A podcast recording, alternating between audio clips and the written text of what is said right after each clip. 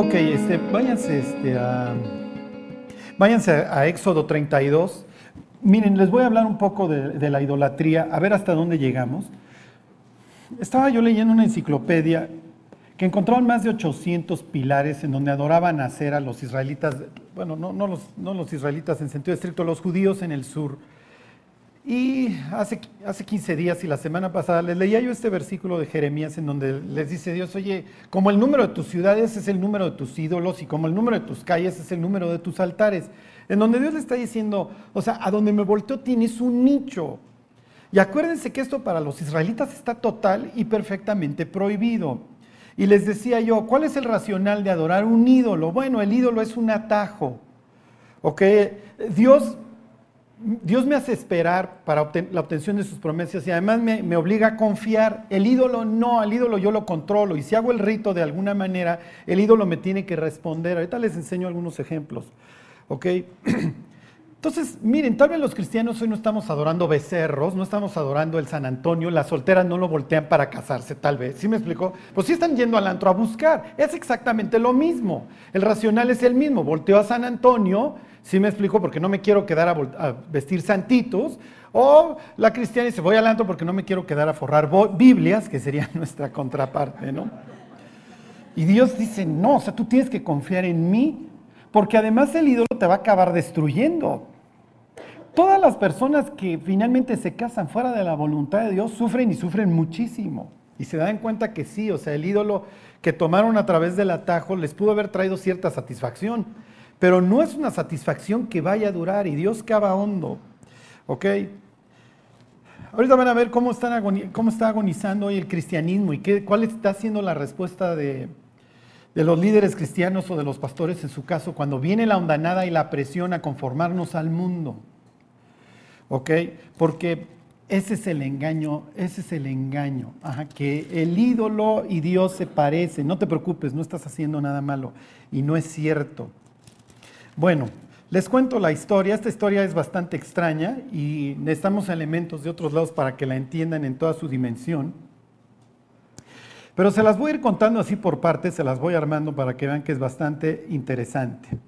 Bueno, esto es así como por antonomasia, ¿no? Pablo ahí en el, el capítulo 10 de la carta a los Corintios en Chile y le dice a los Corintios, ni seáis idólatras como el pueblo, como fueron los israelitas en el desierto que se levantaron, este, y se levantó el pueblo a jugar, a carcajearse. Ok, ahí está en capítulo 32. Bueno, este es el famoso pasaje del borrego, del, digo, del, del becerro. Años más tarde, cuando los israelitas, cuando se separa el reino y adoran becerros, ¿se acuerdan? A ver si aquí los...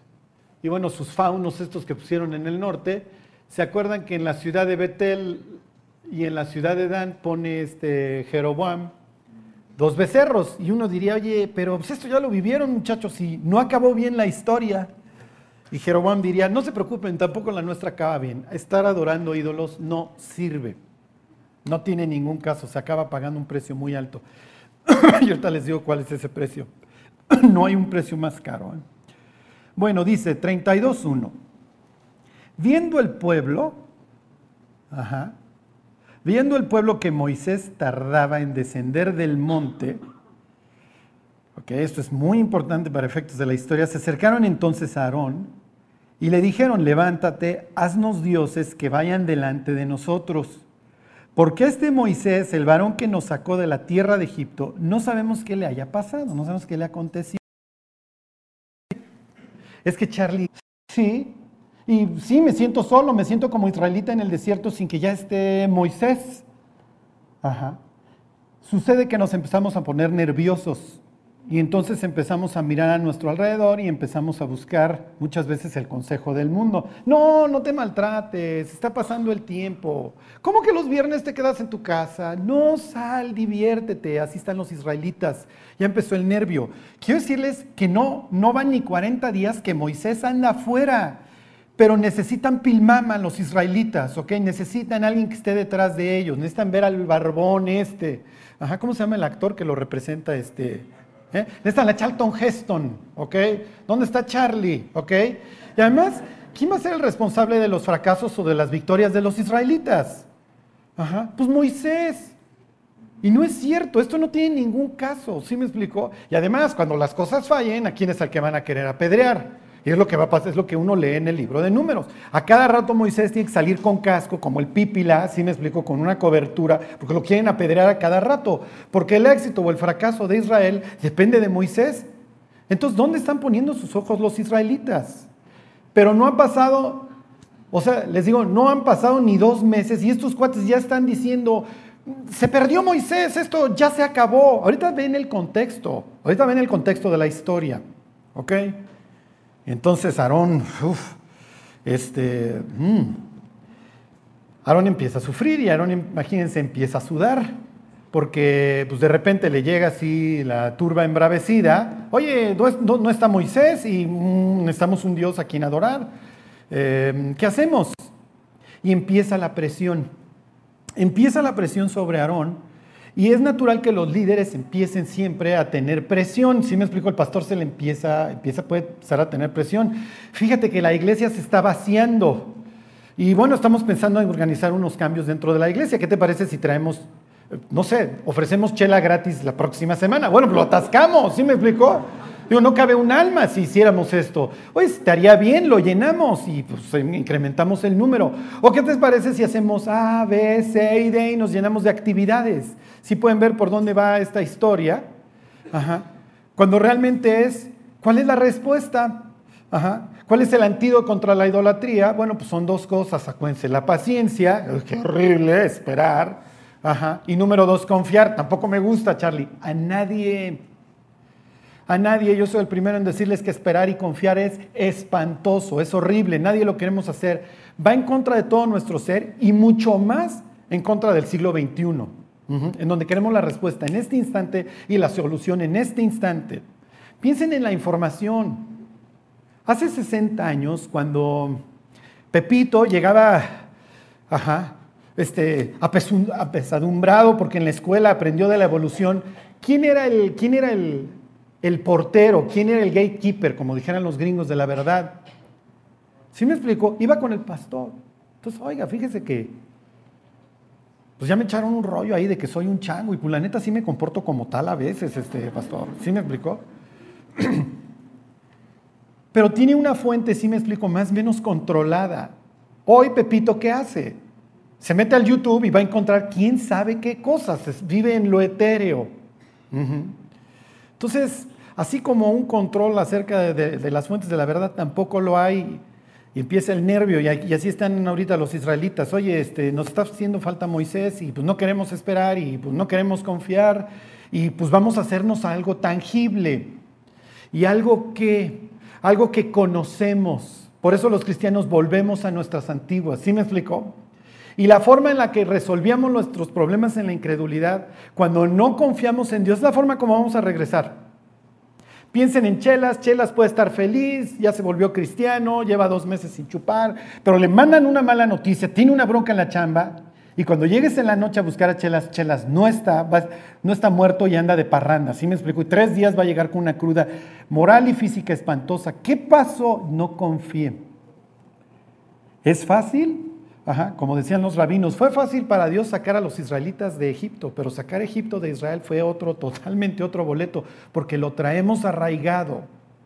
Entonces, si los egipcios se la viven adorando a la creación antes que al creador, bueno, pues vamos a volver a nuestras antiguas prácticas. Es lo que conocemos durante los últimos 430 años, Aarón. Así es como nosotros aprendimos a adorar a Dios. Y me regreso al, al ejemplo del reino dividido. Tú naces, ya, no, ya ni siquiera con Jeroboam, naces con, con su descendiente, no me acuerdo cómo se llama su hijo. Naces con el hijo de Jeroboam y tu forma de adorar a Dios es a través de un becerro. Ajá. ¿Esto está bien o está mal? Bueno, pues esta es la forma en la que yo crecí y esta es la forma en que adoramos al Dios de Israel. ¿Sí se entiende? ¿Cuándo cambia esto? ¿Sí se los dije la semana pasada? No se los dije, ¿verdad? ¿Cuándo cambia esto? ¿Cuándo dejan los israelitas, tanto del norte como del sur, bola de idólatras? ¿Cuándo dejan de hacerlo? No, no, estaba esperando una respuesta, estaba esperando que pensaran, pero gracias por. Gracias, mi Rafa. Cambian cuando se aparece un loco. Cambia cuando se aparece un enfermo mental. Piensen en Elías, vestido de piel de ovejas y un cinto de cuero. Y entonces les dice, esto está mal y el pacto dice esto. Oh, ¿a poco? ¿En serio eso decía el pacto? Sí, eso decía el pacto. Pero la gente nace con esta idea, así me explicó, y ven al loco como un verdadero enfermo. Es lo que dice el libro de Jeremías, ahí capítulo 23. Si es el 23 hablando, dice, tomen control del loco de Jeremías. Jeremías está enfermo y nos está diciendo que dejemos de adorar a la reina del cielo. Este tipo está loco. Lo venimos haciendo durante años. Y los egipcios tienen esta forma de ver la vida. Ok, piensen en cuál es la idolatría hoy. Pueden ser los likes, las manitas para arriba, causa depresión, las manitas para abajo, a menos de que seas un cínico y dices, échenme, las, échenme más, ¿sí me explico? Hoy el ídolo se está convirtiendo, puede ser uno mismo. Sí, Charlie, pero es que así nací. Así, así he ido creciendo y esta es mi vida y todas las fotos que se me proyectan en la red social, todas son increíbles. Pues nadie va a poner, aquí depre, ¿sí me explicó? Este, echándome un café frío y unas papas rancias. No. Bueno, se los vuelvo a leer. 32.1 dice, viendo el pueblo, ahora piensen, ¿cuándo no aguanto? ¿Cuándo estoy yo en este mismo estado? Que Dios no te estás moviendo, esto se está saliendo de control. Viendo el pueblo que Moisés tardaba en descender del monte, se acercaron entonces a Aarón y le dijeron, levántate, haznos dioses que vayan delante de nosotros, porque este Moisés, el varón que nos sacó de la tierra de Egipto, no sabemos qué le haya pasado. Y Aarón les dijo, esto es increíble, lo que Aarón está a punto de hacer en el contexto de la historia es de terror. Porque lejos Aarón de frenarlos y decirles, oigan, relax, porque además tiene todo para decírselos. Ahorita, ahorita les explico el contexto. Cuando uno entiende lo que está pasando, esto es ridículo. Esto es muy extraño, Aarón, muy extraño. Y Aarón les dijo, apartad los arcillos de oro. Apartad los arcillos de oro que están en las orejas de vuestras mujeres y de vuestros hijos y de vuestras hijas y traédmelos. Ok, aquí te enseña quiénes son las personas que usaban aretes en esta época de la historia, por lo menos entre los israelitas. Ok, tienes los niños este, tienen las niñas, tienen las mujeres. Los hombres no usaban aretes, los ismaelitas sí. Los ismaelitas sí usaban aretes, pero los judíos no. Entonces ahí, están las señoras y ahí están los, este, los niños y las niñas con sus, con sus aretes. A veces usaban en la nariz. ¿Se acuerdan de Isaías? O piensen en una persona de, medio, de Medio Oriente que ponen acá y luego trae todo un, todo un collar y, da la oreja. Esa era la forma como se, adornaban. Entonces les dice, tráiganme los aretes. ¿Por qué los aretes? Díganme otra ocasión en donde la Biblia habla de los aretes. Ya les dije el de Isaías. Pero díganme otro. ¿Mandé? El del cerdo es buenísimo. El del cerdo es como zarcillo de oro en la boca de un marrano, ¿se acuerdan? Es la mujer hermosa pero apartada de razón. Porque lo que Dios está esperando, ¿cuál es, el, ¿cuál es el mejor adorno en una mujer? Acuérdense, ¿cuál sería? ¿Un espíritu qué? Uh, uh, uh, sí, sí, sí. La otra vez Joel, que está ahí sentado hasta allá, Estábamos terminando el discipulado y no sé cómo Dios lo vio, pero lo iluminó y dice, Señor, te pedimos por las mujeres de nuestra iglesia. yo, sí, amén, Señor, por favor. Porfa, porfa. Bueno, en el incorruptible ornato, dice la Biblia, de un espíritu afable y apacible. Bueno, pero no, no ese. Díganme otro. Sí, sí, Elizabeth. A los esclavos les ponían, era una marca, era una marca para que no dijeran, oye, este me, me aprisionó. Nada más puedo servir tantos años.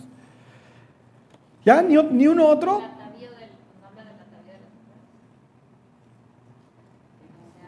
Sí, que no sea ostentoso. Pero díganme uno que tiene que ver con la idolatría. ¿Mande? Exactamente, mi Dios. Exactamente. A ver, váyanse al Génesis 35 y ahorita vemos el pasaje que menciona Jost. La Biblia, Acuérdense de leerla como si están leyendo una novela y Dios te va dejando muchos rastros. Los aretes se asocian en la Biblia con la idolatría. Y miren, hay dos teorías. Si alguna vez han visto, no sé, este, inclusive los ídolos prehispánicos, y eso traen aretes. Este, la idea era que tanto la persona como el ídolo se ponían el mismo arete e implicaba que, que, tú ibas a seguir las instrucciones que te diera el ídolo y lo ibas a escuchar y él iba a escuchar tus repeticiones. ¿Sí se entiende? Entonces, traes, traes algo que te identifica con el, con el ídolo. Ajá.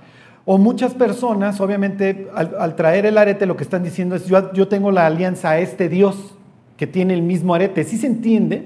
Entonces el arete para, en, aquel entonces te, te, simboliza el, el, Dios al que adora a esa persona. Entonces está asociado con la idolatría. Lo increíble es que, oye, haznos un Dios porque no, no, no sabemos qué le pasó a Moisés. Ah, tráeme los aretes. Oye, ¿qué hacen los israelitas en ese sentido? Traen, traen a los aretes todavía de, ¿sí me explicó? De los egipcios. Lo que ellos entienden perfectamente es que a partir de los aretes, los aretes es un símbolo de idolatría y pues vamos a hacer un ídolo. Se están descarriando. Hagan de cuenta que, a ver, les voy a pasar una película pornográfica. O sea, vamos a entregarnos al espíritu del momento, al espíritu del siglo, ¿sí se entiende? Vamos a corrompernos con el mundo, vamos a pudrirnos peor que el mundo. Y si los de al lado usan aretes, bueno, pues nosotros también. Y si para Dios esto es abominable, a mí no me importa.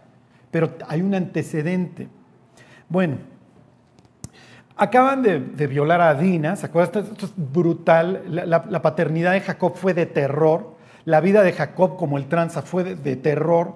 Además, para que la cuña apriete tiene que ser del mismo palo. Se fue a le sirve 21 años a un tipo que lo trata como esclavo, que es su suegro, este Labán. Su familia es un desastre cuando salen. Violan a Dina. Simeón y Leví hacen una masacre ahí en la ranchería. Piensa en la ranchería ahí en, en Siquem. Y cuando sale de ahí, pues obviamente exterminaste un clan. Es natural que los clanes de al lado se van a asustar y van a salir a exterminarte, pero Dios los guarda. Y este es un momento, otro momento clave en la vida de Jacob, en donde Dios le dice, tu vida no puede seguir siendo igual. Ya no te llamas Jacob, ya luchamos, ya te bendije, está bien, entiendo que quieres cambiar. Pero no solamente es que quieras cambiar, te vas a tener que enfrentar a ti mismo y vas a tener que reconocer el desastre que dejaste a tu alrededor. Y ahí es donde los creyentes muchas veces empiezan a flaquear. Conocemos a Dios, nos llenamos de gozo, escuchamos la palabra con gozo, me siento perdonado, me siento limpio, pero luego empezamos a luchar contra nuestra antigua naturaleza. ¿Sí se entiende? Y entonces, oye, vente al antro, ay, es que pues, sí quiero. Y oye, vente a echar unos drinks, vente a echar unos carrugos, vente a esto, no con tu vida pasada. Qué bueno que tomaste el pelo, decían, me agarraste por el talón. Ahora te llamas Israel. Dios lucha, Dios va a luchar tus batallas. Entonces le dice, ve a dónde te, encontraste conmigo hace años, vete a Betel. Ajá. Y ahí, te voy a, confirmar como lo que ahora eres, el gran patriarca. Bueno, dice el 35, ¿no ahí están? Dijo Dios a Jacob, levántate y sube a Betel y quédate ahí. Y haz ahí un altar al Dios que te apareció cuando huías de tu hermano Esaú. Acuérdate de todo este camino. Y no sé si ustedes se acuerdan, pero cuando Jacob va a Betel la primera vez, en el 28.15 de Génesis le dice, no te voy a dejar hasta que concluya lo que me he propuesto en ti. Entonces, ¿qué es lo que le está diciendo? Regresa a tus orígenes y recuerda la promesa que yo te hice, no te voy a dejar. Dice el autor de los Hebreos, así que podemos decir confiadamente, el Señor me ha dicho, no te dejaré ni te desampararé, por eso podemos decir confiadamente, no temeré lo que me pueda hacer el hombre. Ok, versículo 2. Raquel viene con los dioses que le robó a su papá, ¿se acuerdan? Con los dioses familiares. Y dice, entonces Jacob dijo a su familia y a todos los que con él estaban, quitad los dioses ajenos que hay entre vosotros y limpiaos y mudad vuestros vestidos y levantémonos y subamos a Betel y haré ahí altar al Dios que me respondió en el día de mi angustia y ha estado conmigo en el camino que he andado. Así dieron a Jacob todos los dioses ajenos. Oye, este es Israel, sí, sí, bueno, y sacaron a San Judas y a San Goloteo, que ustedes quieran, todos, salieron todos los dioses. ¿Ok? Se los leo, versículo 4. Así dieron a Jacob todos los dioses ajenos que habían poder de ellos y los zarcillos que había donde. O sea, tú regresas en el tiempo y ves a Raquel con su Dios, con su arete, y ella trae el mismo arete. Y tú dices, oye Raquel, ¿qué estás haciendo? Bueno, pues es que estamos tardando en convertirnos, como tú comprenderás. No a la primera le respondemos que sí a Dios, ¿verdad? No, pues sí nos tardamos a veces. Pues sí, nosotros nos tardamos.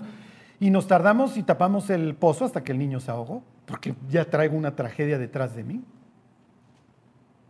Entonces se quitan los aretes. A ver, váyanse al capítulo 8 del libro de jueces. váyanse tantito a la derecha. Y lo único que quiero que vean es ¿cómo les diré? La abominación de lo que está haciendo, capítulo 8 de jueces, de lo que está haciendo Aarón. Y no es casualidad que les dice quítense los aretes. Porque si vamos a hacer un ídolo, pues lo hacemos bien. Ok, tienen una gran victoria contra los madianitas, ¿se acuerdan? Gedeón tiene una victoria con 300 hombres nada más en contra de miles de personas. Y entonces, versículo 22, después de la victoria, le dicen los israelitas a Gedeón, sé nuestro Señor tú y tu hijo y tu nieto, pues que nos has librado de mano de Madian. Vamos a instaurar la monarquía. Y Gedeón les dice, no. Y hasta aquí va a responder bien. Versículo 23, más Gedeón respondió, no seré Señor sobre vosotros, ni mi hijo señorará, Jehová señorará sobre vosotros. Hasta aquí dices, oye, wow, qué bien Gedeón. Sigues leyendo y dices, mm, creo que nos perdimos. Versículo 24, y les dijo Gedeón, quiero haceros una petición, que cada uno me dé los zarcillos de su botín, pues traían zarcillos de oro porque eran ismaelitas, y ellos respondieron, de buena gana te los daremos, y tendiendo un manto, echó ahí cada uno los zarcillos de su botín, y fue el peso de los zarcillos de oro que él pidió, 1700 ciclos de oro, sin las planchas y joyeles y vestidos de púrpura que traían los reyes de Madián y sin los collares que traían sus camellos al cuello. Y Gedeón hizo de ellos un ídolo, un efod. Se trataba de hacer un ídolo y luego le vestían un traje tipo sacerdotal. Y este era tu Dios. Les termino de leer el versículo. Versículo 27. Y Gedeón hizo de ellos un efod, el cual hizo guardar en su ciudad, en Ofra, y todo Israel se prostituyó tras ese efod en aquel lugar y fue tropezadero a Gedeón y a su casa. Y tanto Gedeón como Aarón comparten una característica. Así a bote pronto, ¿alguien me pudiera decir qué característica es? Ahorita lo leemos. Váyanse al capítulo 32 de regreso. Esto es increíble. Y miren, aquí viene lo peor. Aquí viene lo peor, aquí viene lo peor. Dice Pablo, más ahora conociendo a Dios, o más bien siendo conocidos por Dios, ¿cómo es que os volvéis a los débiles y pobres rudimentos, los elementos a los cuales os queréis volver a esclavizar, ahí vamos de regreso. Nos gusta el grillete. Fíjense, entonces, tráiganme sus aretes, muchachos. ¿no? Pues al fin que, si ya nos vamos a poner un cuetote, pues traigan los mopeds, ¿no? Ok, versículo 3. Entonces todo el pueblo apartó los arcillos de oro que tenían en sus orejas y los trajeron a Aarón. Y él los tomó de las manos de ellos, o sea, el tipo que los tuvo que haber frenado, y le dio forma con buril e hizo de ello un becerro de fundición. Acuérdense que para esto ya pasamos Éxodo 20, ¿eh? ya pasamos los 10 mandamientos. O sea, los israelitas ya le echaron sangre, ahorita lo vemos, al pacto. O sea, ya leyeron, no te puedes hacer ninguna imagen de nada que está arriba en el cielo, ni abajo en la tierra, ni, ni, ni en el mar, porque Tú crees en el Creador y para ti las cosas, las vacas, etcétera, son cosas que hizo Dios en el día 5. Bueno, y entonces les dice, esto es lo, esto es lo, esto es lo, esto es lo fuerte, ¿ok? Entonces dijeron, Israel, estos son tus dioses que te sacaron de la tierra de Egipto. Y viendo esto, Aarón edificó un altar delante del becerro y pregonó a Aarón y dijo, mañana será fiesta para quién. Esto es lo increíble, este no es otro Dios. Este no es otro Dios, este es Jehová. ¿Ok? El becerro, ¿cómo pasamos del creador al becerro? Todavía no, todavía no sabemos, ¿ok? Versículo 6, y al día siguiente madrugaron y ofrecieron holocaustos, esto es muy importante, lean estas palabras, se los voy a repetir, y al día siguiente madrugaron y ofrecieron holocaustos y presentaron ofrendas de paz y se sentó el pueblo a comer y a beber, y se levantó a regocijarse. La palabra es de ahí viene la, la palabra Isaac, a carcajearse, ¿ok? Entonces Jehová dijo a Moisés, anda, desciende, porque tu pueblo que sacaste de la tierra de Egipto se ha corrompido. Esto es lo primero que dice la Biblia acerca de la, idolatría. La idolatría corrompe al pueblo de Dios.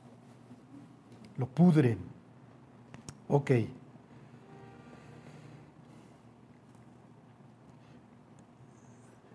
Mañana será fiesta a Jehová. Y esto es lo que quiero que se lleven.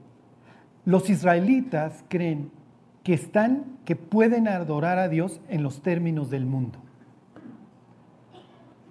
Se los repito, los israelitas creen que pueden adorar a Dios en los términos del mundo. ¿Qué tiene? Estoy tomando los elementos de Egipto, esto es lo que sé, pero se lo aplico a Dios. Voy a la plática de la Biblia y me, ahí me salgo a chupar. No, no, no. Tú eres distinto, tú eres el pueblo de Dios Sí, pero esta es mi forma de alabar a Dios y que tiene.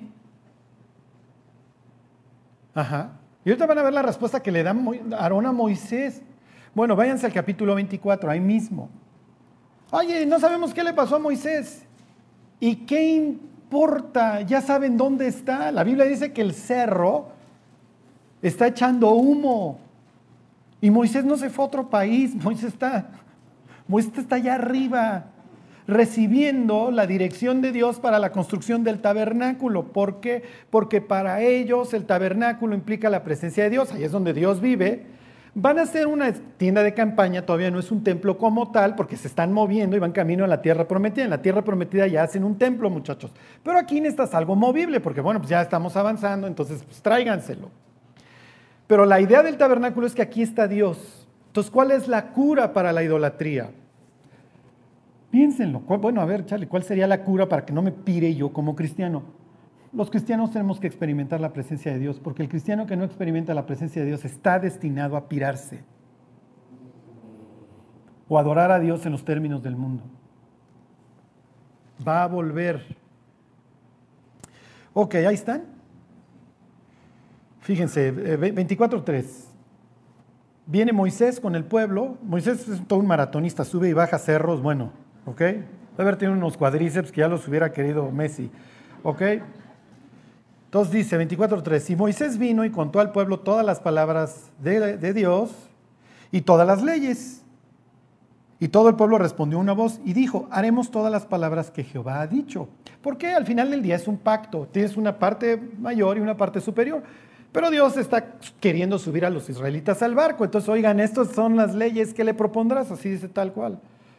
Y los israelitas dicen, está bien Dios, sí, nos, nos, adherimos a este convenio de protección que tú nos das, tú eres el Dios que nos sacó de la tierra de Egipto, está bien.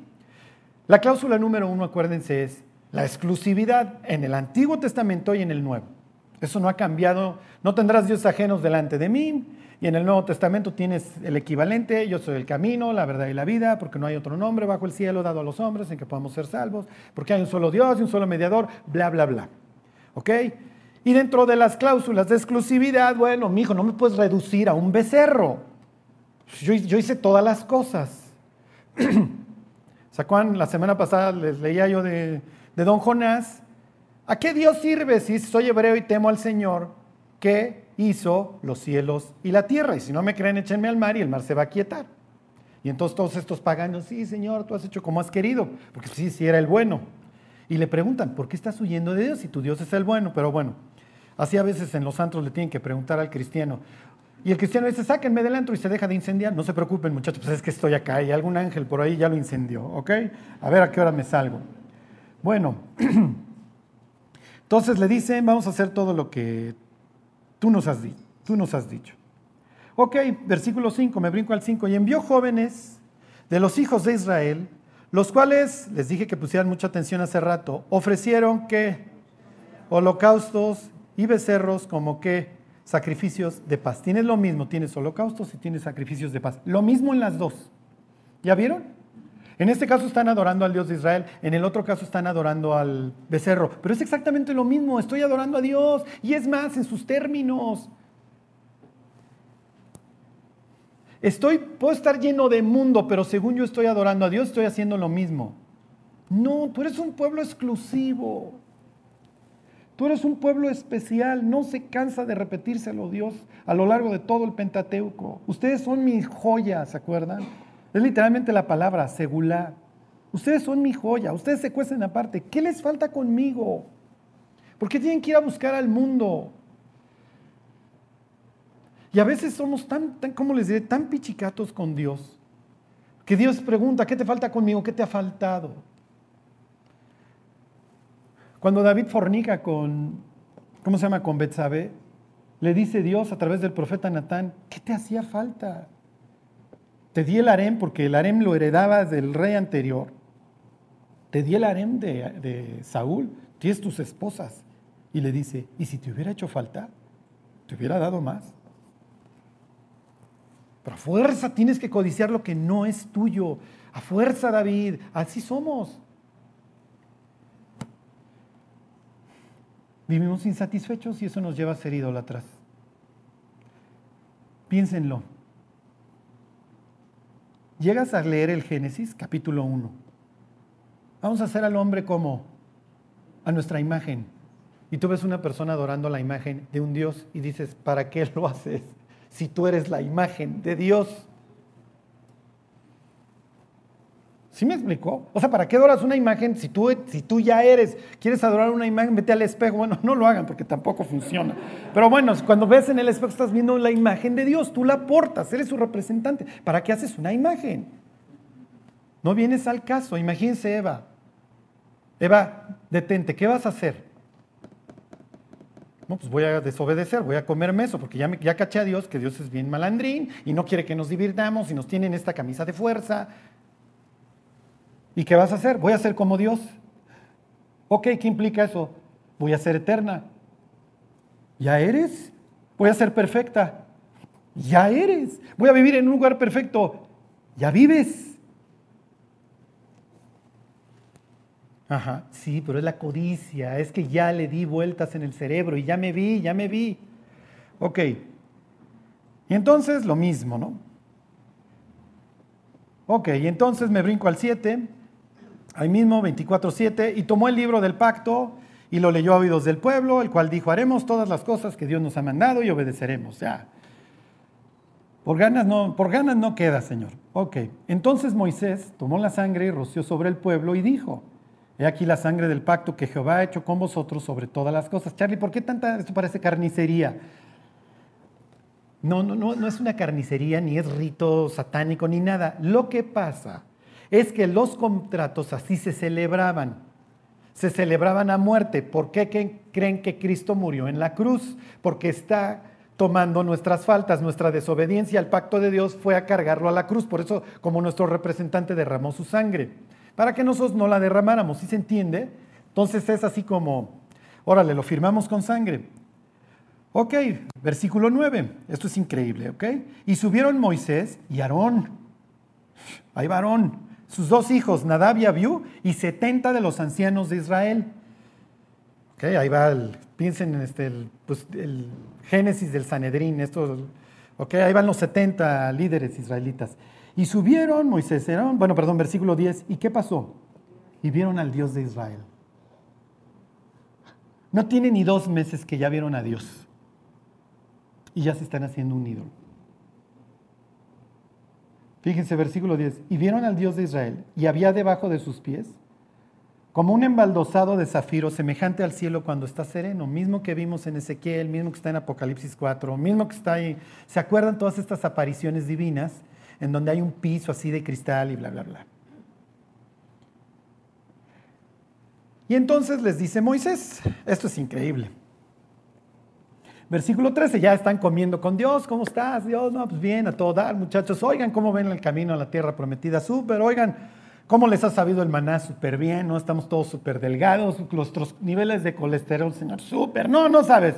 Encantados con el maná. Y casi, casi Dios diciéndole, y relax, muchachos, porque no van a pasar muchos meses que van a estar comiendo maná, van a entrar a la tierra prometida y se comerán sus dátiles y su barbacoa y lo que se les pegue la gana. Ok, vamos para allá. ¿Quién es este Dios con el que están comiendo? Sí, es el ángel de Jehová. Capítulo 23 les introduce al ángel de Jehová, ¿ok? Que los va a guiar al camino de la tierra prometida.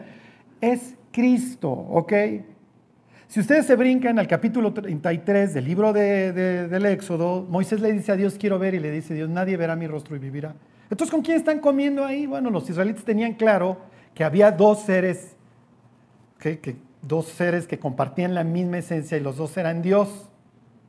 Ok, y entonces, versículo 13, ya acabaron de comer, se dieron la mano, y dice Moisés, fíjense, versículo 13, y se levantó Moisés con Josué, su servidor, y Moisés subió al monte de Dios. Ok, muchachos, me van a dar el instructivo del tabernáculo, lo que a vosotros. Y aquí están Aarón y Ur. No, pues ya estamos hechos con Aarón, ¿ok? Y están aquí Aarón y Ur con vosotros. El que tuviere asuntos, vaya con ellos. Pero regreso en un mes. Además, ya acaban de comer con Dios. Les enseño esto. Versículo, fíjense, 18, y entró Moisés en medio de la nube y subió al monte y estuvo Moisés en el monte 40 días y 40 noches. Les enseño esto para que ustedes vean el contexto. Tienes a Aarón, a Ur, a Nadab y a Abiú y a 70 personas que comieron con Dios. Unos días más tarde, unas semanas más tarde, llega el pueblo. Oh, ¿qué vamos a hacer? Moisés no aparece. Y Aarón, oh, ¿por qué no hacemos un becerro, muchachos? En vez de contestar la verdad. Oye, comimos con Dios, que no se preocupen. Y Moisés dijo, oigan, si hay bronca, pues consúltenme a mí o a Ur. Pero Aarón ni las manos metió. ¿Sí, sí, sí ven? O sea, a la hora de que le dijeron, oye, las cosas no están funcionando, Aarón, en vez de contestar como tenía que haber contestado, no lo hace.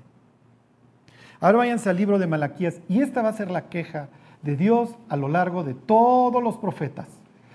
Tus sacerdotes y tus profetas vieron para ti vanidad y locura y no descubrieron tu pecado.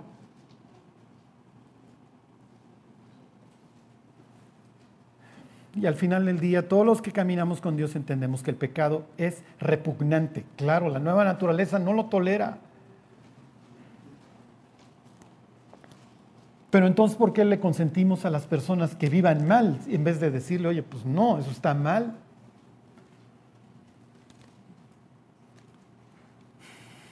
¿Por qué? Porque finalmente pues, nos acabamos adorando a nosotros mismos.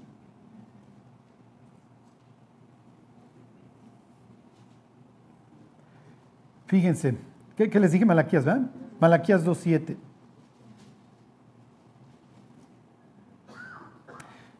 Dice, porque los labios del sacerdote han de guardar la sabiduría y de su boca el pueblo buscará la ley, porque mensajero es de Jehová de los ejércitos. O sea, cuando nosotros vemos una, una autoridad espiritual, lo menos que estamos esperando es que tenga celo por Dios. Un día le preguntan a Benjamín Franklin, que era famoso por ser incrédulo, que por qué escuchaba a George Whitefield, que era un predicador de su época. Era él, no me acuerdo, este, era George Whitefield. Y entonces este, un día lo ven y le dicen, oye, Benjamín, ¿por qué escuchas a George? ¿Crees en Dios? Y le dice, yo no, pero él sí. Y en donde él estaba diciendo, es que tiene un fervor que me atrae. Este, troné todas las materias, pero a ver, acuéstate. No, gracias, ya me voy. ¿Sí me explico? Digo, lo último, lo, que uno está esperando cuando, cuando te vas vas a escuchar la Biblia es que te la cuente una persona que cree en ella. Que, sí me explico, que la honra, que la respeta, que, cree que la inspiró Dios. A ver, Aarón, comiste con Dios y ahora lo vas a rebajar. Hace unas semanas lo viste y ahora lo vas a rebajar a un ídolo. Sí, sí, pero es que la otra opción es echarme una bronca con la gente. Pero no te preocupes, yo no creo en el becerro. Y además ya les dije que es Jehová. Y hace unas semanas ofrecimos de paz y holocaustos. Hola. Entonces hacemos lo mismo, nada más que con becerro. Bueno, regresense al 32 y ya terminamos. Llévenselo de memoria. Lo primero que enseña ahí el 32 es que la idolatría corrompe, y ya lo seguimos viendo, al Hijo de Dios.